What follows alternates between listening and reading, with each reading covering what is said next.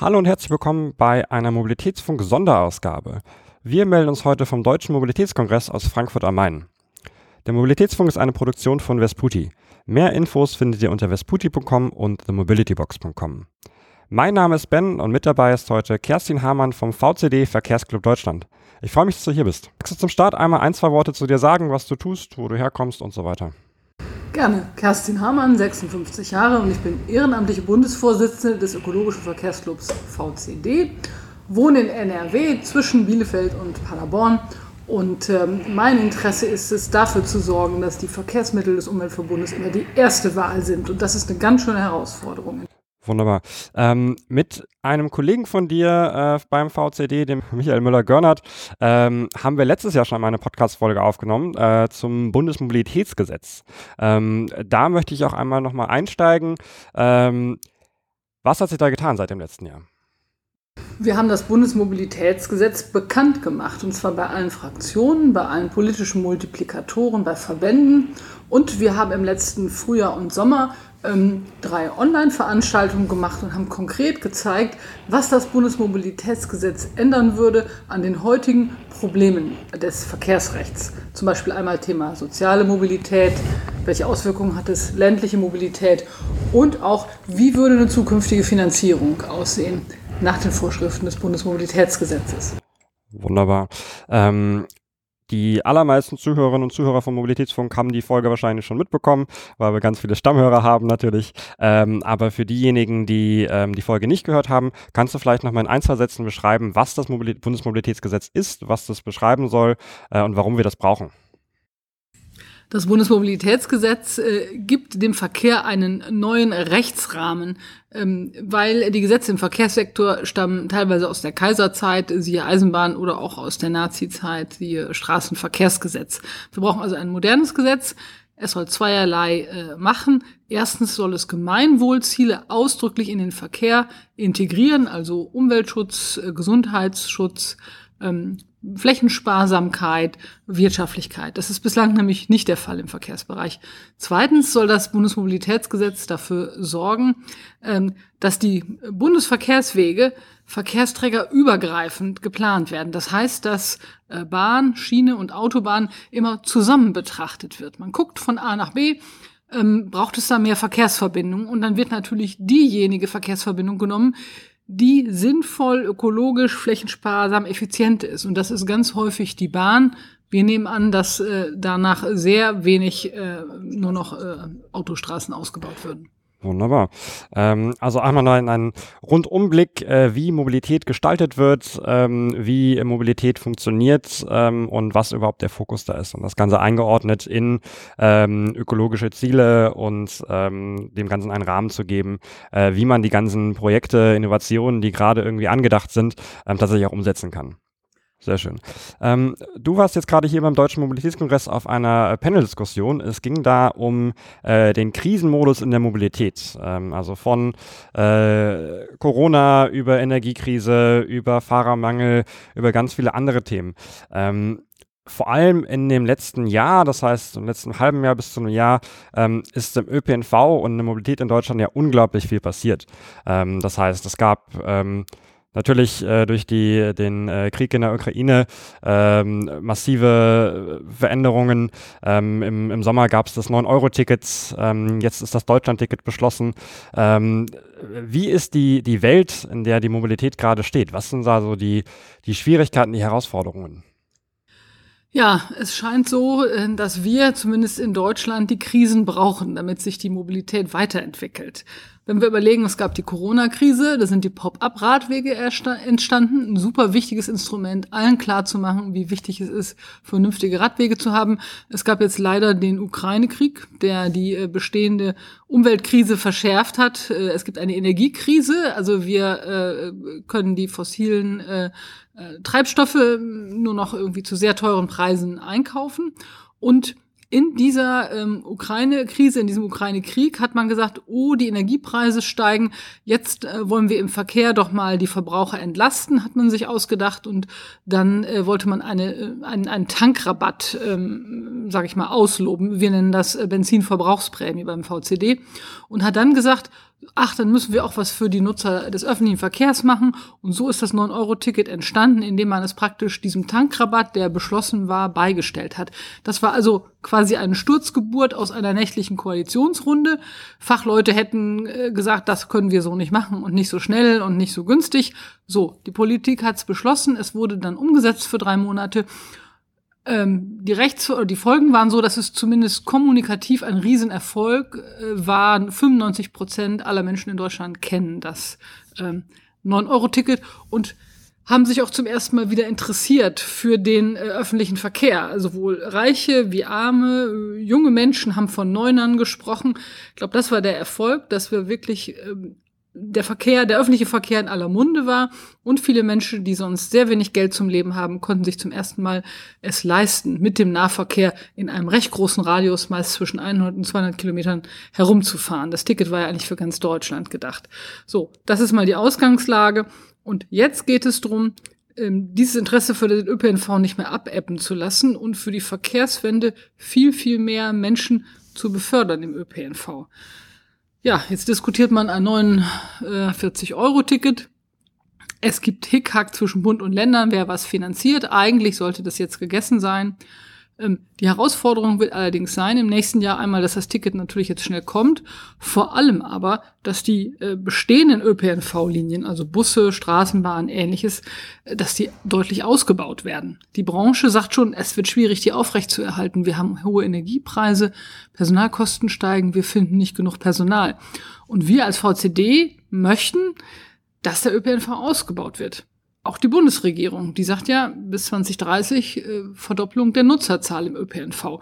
Und dafür muss jetzt Geld mobilisiert werden. Das ist wichtig. Wir sprechen in etwa von 15 bis 20 Milliarden pro, pro Jahr. Das sehen auch äh, Gewerkschaften und äh, Sozialverbände so.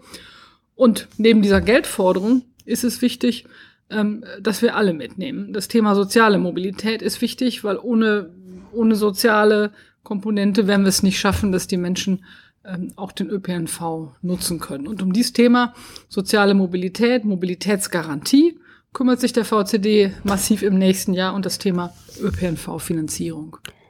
Wunderbar, also eine, eine Zeitenwende im ÖPNV fast. Ähm, auf einmal ist es ähm, total einfach, total günstig, den ÖPNV zu nutzen. Vorher musste ich mir irgendwie anschauen, hey, äh, wenn ich jetzt von, ähm, von Paderborn nach Köln fahren möchte, äh, kaufe ich mir das NRW-Ticket, kaufe ich mir da ein, ein, ähm, ein Quer durchs Land-Ticket, kaufe ich da eine Einzelfahrt, zu welchem Tarif, wo kann ich das kaufen und so weiter.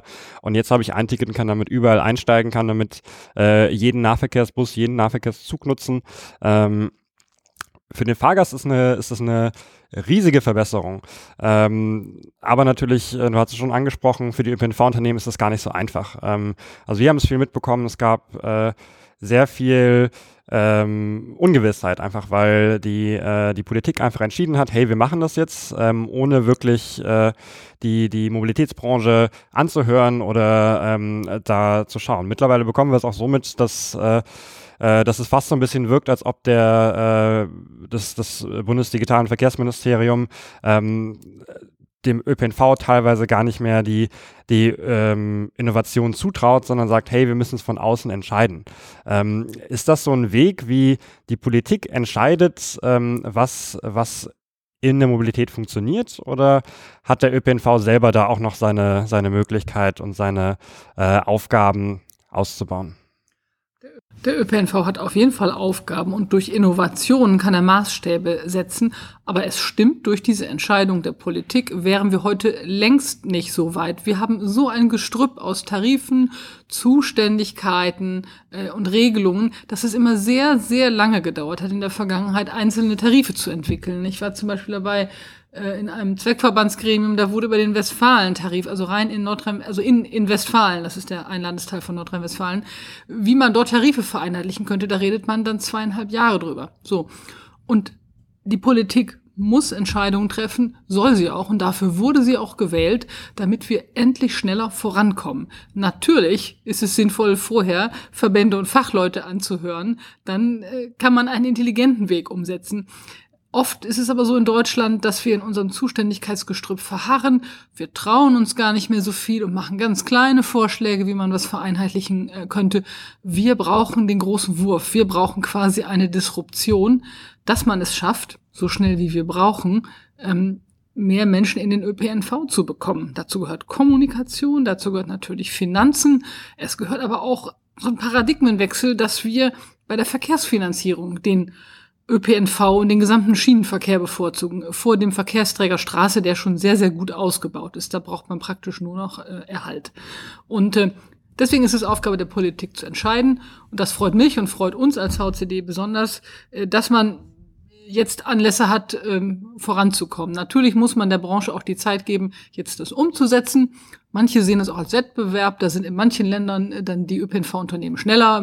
Hamburg zum Beispiel ist gerade im Gespräch bei dem 49-Euro-Ticket. Die wollen es auf jeden Fall im Januar einführen. Andere sagen halt, das können wir erst im März. Also das ist die Art von Dynamik, ähm, die ich mir wünsche für den öffentlichen Sektor. Politik gibt Rahmenbedingungen und dann sieht man zu, wie man es hinbekommt. Natürlich, Kehrseite ist, der ÖPNV-Sektor muss die Mittel bekommen, um das auch hinzubekommen. Also Personal, Geld und auch rechtliche Vorschriften. Genau, zur Finanzierung können wir gleich nochmal sprechen. Ich möchte einmal äh, zurückkommen aufs 9-Euro-Ticket. Ähm, das 9-Euro-Ticket, wie du richtig sagtest, war ja eigentlich gar nicht so das, ähm, das Klimaticket. Äh, das, ähm, der Hauptaugenmerk war ähm, Entlastung für Bürgerinnen und Bürger. Ähm, das heißt, es war gar nicht die Idee zu sagen, hey, wir machen jetzt dieses Ticket, damit alle Leute Bus und Bahn fahren, sondern wir machen dieses Ticket, um die Bürgerinnen und Bürger zu entlasten.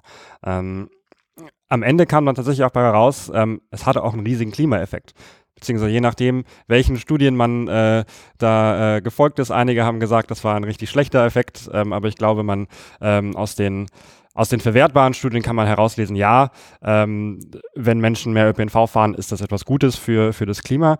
Ähm, aber trotzdem von der Intention her. Ähm, Entlastung es ist dann aber ein Klimaticket geworden. Es ist dann ein, äh, ein emotionalisiertes Thema geworden. Wie du sagtest, ÖPNV ist auf einmal in aller Munde, in allen Köpfen ähm, und es ist einfach eine Option, um von A nach B zu kommen. Ähm, Autohersteller machen das schon seit sehr langer Zeit. Diese emotionalisierte Darstellung, ich meine, ähm, wenn ich einen, äh, einen Auto-Spot ähm, im Fernsehen sehe, dann ist das in der Regel irgendjemand, der durch die äh, an der Küste in Spanien lang fährt und dann äh, mit den äh, Haaren äh, winkt, winkt und äh, keine Ahnung, Urlaubsfeeling. Ähm, ÖPNV bisher nicht. Ähm, was meinst du, wie bewertest du da die, die Möglichkeit des ÖPNVs, das jetzt zu nutzen und zu sagen, hey, guck mal, ÖPNV ist auch cool, ÖPNV ist auch emotionalisiert? Ähm, da gibt es Möglichkeiten und die haben wir bei weitem nicht ausgeschöpft. Äh, die DB, die den Fernverkehr betreibt, die versucht das schon in ihren Imagefilmen. Da wird auch geschildert, wie man nett beisammensitzt, einen Kaffee trinkt, die Kinder spielen, während man in der Bahn sitzt und draußen schön die Landschaft vorbeizieht. So, das kann man natürlich auch für den öffentlichen Personennahverkehr machen. Ähm, man muss dann natürlich dafür sorgen, dass die Grundvoraussetzungen stimmen. Das heißt, das Angebot muss stimmen, ähm, der ÖPNV muss da sein, pünktlich, zuverlässig und sauber. Das ist ganz klar ähm, die, die minimale Basis. Aber dann kann man damit sehr wohl Werbung machen und kann sagen, sieh mal, du steigst in den Bus morgens, äh, man steigt ein und denkt, hm, man da sind nette Leute, da kann es Halter für Zeitungen geben, zum Beispiel für die altmodischen wie ich, die noch Zeitungen lesen. Wenn man sie ausgelesen hat, steckt man sie da oben rein. Die anderen gucken in ihr Smartphone. Ich habe da WLAN äh, im Bus, wie es in vielen Ecken in Deutschland schon so ist, aber noch nicht in allen. Ähm, und ich treffe, wenn ich an der Haltestelle stehe, treffe ich die Leute erstmal schon im Dorf. Äh, und das ist schon mal angenehm. Und dann gibt es da auch einen Kaffee zum Beispiel an der Haltestelle. Das kann man alles so machen. Ich komme sicher an, ich muss mich um nichts kümmern. Ich kann während der Fahrt meinen, meinen Podcast hören oder ich kann schnell noch etwas arbeiten, äh, was ich gleich äh, präsentieren muss. Und dann komme ich an, steige aus, fertig. Ich muss mich nicht abquälen mit dem Stau, muss überlegen, wo muss ich herfahren. Ähm, es ist einfach sauber, angenehm und hell. Und das morgens, wenn man aufgestanden ist, wird einem das abgenommen, diese Beförderungsleistung. Und das kann man sehr gut emotionalisieren, wenn, wie gesagt, die Basis stimmt. Der Bus kommt dann, wenn er angekündigt ist, äh, und ist so dimensioniert, dass ich auch in der Regel einen Platz finde. Sehr schön. Ähm lass uns nochmal zum Thema Finanzierung sprechen. Ähm, du hast gerade einen, einen, zweistelligen Milliardenbetrag pro Jahr genannt als, als notwendige Kosten. Äh, die Deutsche Bahn spricht von 100 Milliarden Euro ähm, Investitionsstau, äh, Stau, um die bestehende Infrastruktur ähm, quasi äh, instand zu setzen wieder. Äh, und mit dem aktuellen Investitionslevel äh, würden bis, ich glaube, ähm, ich weiß nicht, ob ihr das wart, ähm, aber es, es, gab eine Statistik äh, mit dem aktuellen Investitionen wäre bis 2070 ähm, die aktuellen Schienen, die gerade kaputt sind, äh, repariert. Das heißt, alles, was in den nächsten 50 Jahren dann passiert, würde dann nicht repariert werden. Ähm, wie, wie funktioniert das? Haben wir die, das, das System Schiene, das System ÖPNV äh, kaputt gespart. Ähm, was, was für Möglichkeiten gibt es da jetzt zu sagen, hey, wir haben ein altes System, was wir anstand halten müssen, aber wir möchten noch ausbauen. Wie, wie funktioniert das? Also es gibt auf jeden Fall Mittel. Es ist insgesamt so, dass bei den Investitionen für die Zukunft, wir müssen ja die Pariser Klimaziele einhalten aus unserem ureigenen Interesse, äh, müssen wir mehr Geld für die Bahn ausgeben als für die äh, Straße. Wir können im europäischen Umfeld gucken. Deutschland gibt 124 Euro pro Kopf aus, äh, andere geben mehr als das Dreifache aus, die Schweiz bei über 400 Euro. Österreich ist auch gut dabei, äh, Schweden, Norwegen. Also wir müssen mehr Geld in die Schiene investieren als in die Straße, weil Deutschland ist gebaut, es gibt genug Straßen, alle Bereiche sind super erschlossen. Also bis auf Ausnahmefälle Fälle brauchen wir da keine äh, neuen Straßenverbindungen. wir brauchen aber sehr wohl die Reparatur, den Erhalt des bisherigen ähm, Schienensystems, also für den Fernverkehr. Ähm, das System wurde auf Verschleiß gefahren. Ganz lange Jahre sollte die Bahn nur an die Börse gehen und Profite erwirtschaften. Äh, wir haben 33.000 Kilometer Netz. Äh, es, wir hatten schon mal viel mehr. Es wurde sehr viel stillgelegt in den letzten äh, 30, 35 Jahren. So, das müssen wir erstens instand halten. Dann müssen wir auch einige neue Verbindungen äh, schaffen für den Deutschlandtakt. Das soll heißen, dass eben man immer eine Verbindung hat und dass immer zu jeder vollen oder halben Stunde oder Viertelstunde alle Züge in einem Bahnhof antreffen, äh, reinfahren und dann wieder rausfahren, sodass die Wartezeiten der Leute minimiert werden. Dafür muss investiert werden. Und dafür brauchen wir wirklich viel Geld. Am besten machen wir das über einen mehrjährigen äh, Verkehrsfinanzierungsfonds, so wie das in der Schweiz schon seit 20 Jahren läuft. Das haben wir übrigens in unserem Bundesmobilitätsgesetz auch vorgesehen. So, wo dann die Bauindustrie auch äh, Planungssicherheit hat, auch die Behörden wissen, ach, wie viel Planer, Planerinnen muss ich denn einstellen? Und dann sind wirklich diese großen Beträge ähm, fällig. So Investitionen in die Infrastruktur. Das heißt für den Nahverkehr natürlich auch Busse und anderes. Andererseits ist es so, dass im, im Nahverkehr, wenn man also morgens aus dem Haus tritt und in den Bus steigt äh, oder auch äh, in die Straßenbahn zum Beispiel, ähm, da müssen die Netze ausgebaut werden. Das geht etwas äh, schneller als bei der Bahn. Aber da, auch da brauchen wir Geld für den Betrieb, fürs Personal, für die Anschaffung neuer emissionsarmer äh, Busse.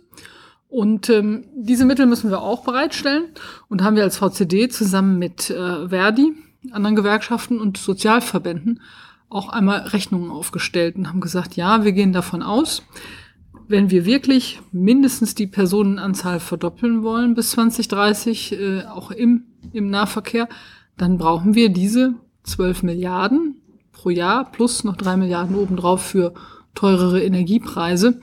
Ähm, um das System zu finanzieren. Das kann man jetzt nicht allein aus den Fahrgeldeinnahmen äh, machen. Äh, Fahrgeldeinnahmen machen nur einen Bruchteil aus des Geldes, das der ÖPNV bekommt. Da müssen die Länder und auch der Bund muss mehr Verantwortung übernehmen. Und deswegen fordern wir, dass der Bund auch noch einen Nahverkehrsfinanzierungsbeitrag ähm, äh, macht für, äh, für den öffentlichen Nahverkehr. Der Bund darf da gerne Bedingungen dran knüpfen sagen wir in unserem Bundesmobilitätsgesetz und kann sagen, ich hätte gerne diese und jene Standards, beziehungsweise die Länder sollen sich hierzu verpflichten, dass der Bus so und so oft kommt, so und so viele Personenkilometer gefahren werden. So. Und es muss mehr Geld in das System Nahverkehr rein. Die Kundeneinnahmen, Kundinneneinnahmen können nur einen Bruchteil ausmachen. Wunderbar. Ähm, du hast jetzt schon von 2030 gesprochen, dem Ziel der Bundesregierung und ähm, natürlich auch den, den international ähm, gültigen Klimazielen. Ähm, ich weiß nicht, ob das funktioniert, ähm, wenn man sagt, den ÖPNV, ähm, wir machen weiter so wie bisher. Also ich glaube sehr offensichtlich nicht. Ähm, aber so die ähm, der ÖPNV wächst, das System öffentlicher Verkehr, das wird größer. Ähm, das heißt aber auch, dass ähm, mehr integriert wird und nicht gegeneinander gearbeitet wird. Das heißt, äh, äh, ich kann mir gut vorstellen, dass ähm, wir in sind jetzt nur noch acht Jahre. Ähm, das ÖPNV dann heißt nicht mehr, ähm, ich steige in den Bus, ich steige in die Bahn, sondern ich fahre zum Beispiel auch mit einem, ähm, einen, meiner Meinung nach nicht so schöner, äh, geläufiger Begriff, äh, On-Demand-Verkehre. Ähm, es gibt äh, mittlerweile Bike-Sharing, Carsharing, andere äh, Angebote. Auch alles aus einer Hand von einem, äh, von einem Mobilitätsdienstleister, den, den lokalen Stadtwerken zum Beispiel in, in Augsburg, die machen da alles, fast alles selber. Ähm, in Aachen wird, wird sehr viel ähm, in diese Richtung gemacht. Ähm, was, was muss der ÖPNV tun, um vom Bus- und Bahnbetreiber zum Mobilitätsdienstleister zu werden? Der ÖPNV muss die Menschen da abholen, wo sie wohnen. Und zwar genau dort, das heißt äh, vor der Tür, und muss dann möglich machen, dass sie zu ihrem Ziel gelangen. Also ich werde, ob ich in der Stadt oder äh, im, äh, auf dem Land wohne, da abgeholt, wo ich wohne, so, und kann dann zu meinem nächsten Mobilitätshub, Neudeutsch nennen das viele, gefahren werden, zu einer Mobilitätsstation, wo ich dann, wenn ich eine eine weitere Reise machen will, umsteige in den nächstgrößeren Verkehrsträger, wie Bahn zum Beispiel.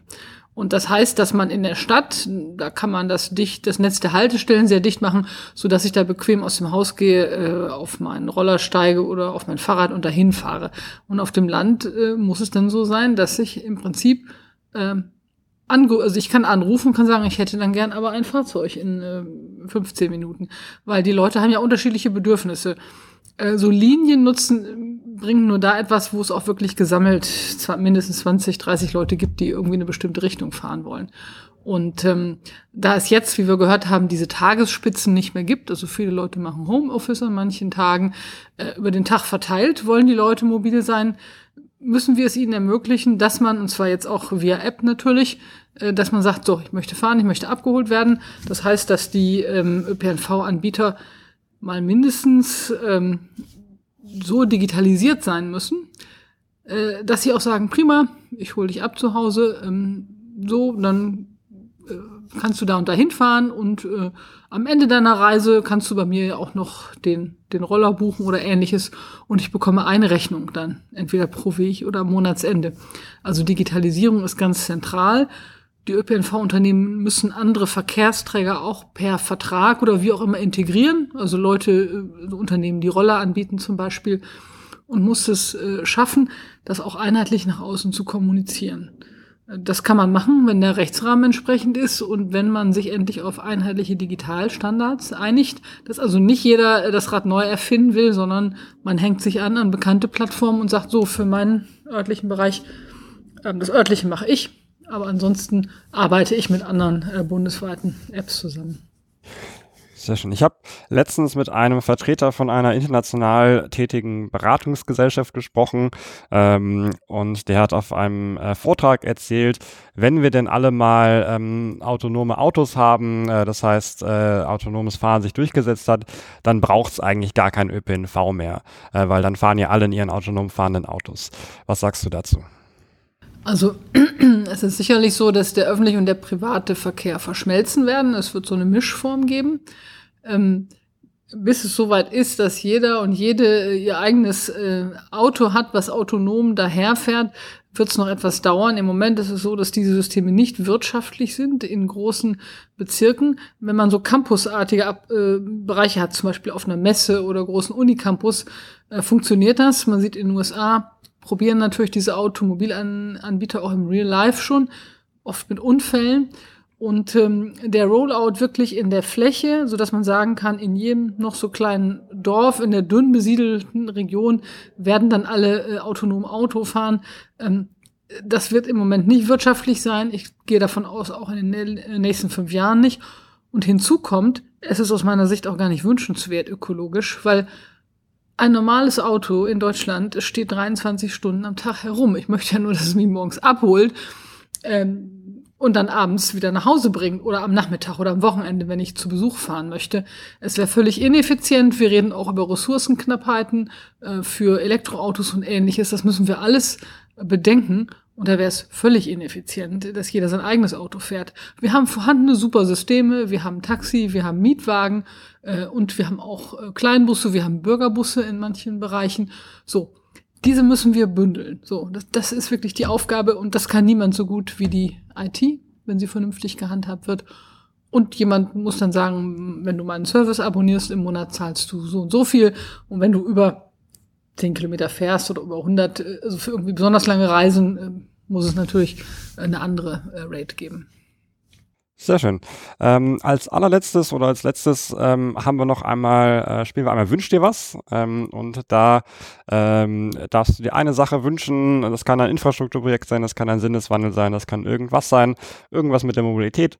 Äh, und wenn wir dann ganz fest dran glauben und einmal mit unseren ähm, Fingern schnipsen, dann geht's hoffentlich in Erfüllung. Was wäre das für dich? Oh, das ist schwierig. Nur ein einziger Wunsch. Das ist echt super schwierig. Ähm, also erstmal würde ich wünschen, in der jetzigen Situation heute ganz schnell, dass von heute auf morgen erstmal ein vernünftiges Tempolimit kommt.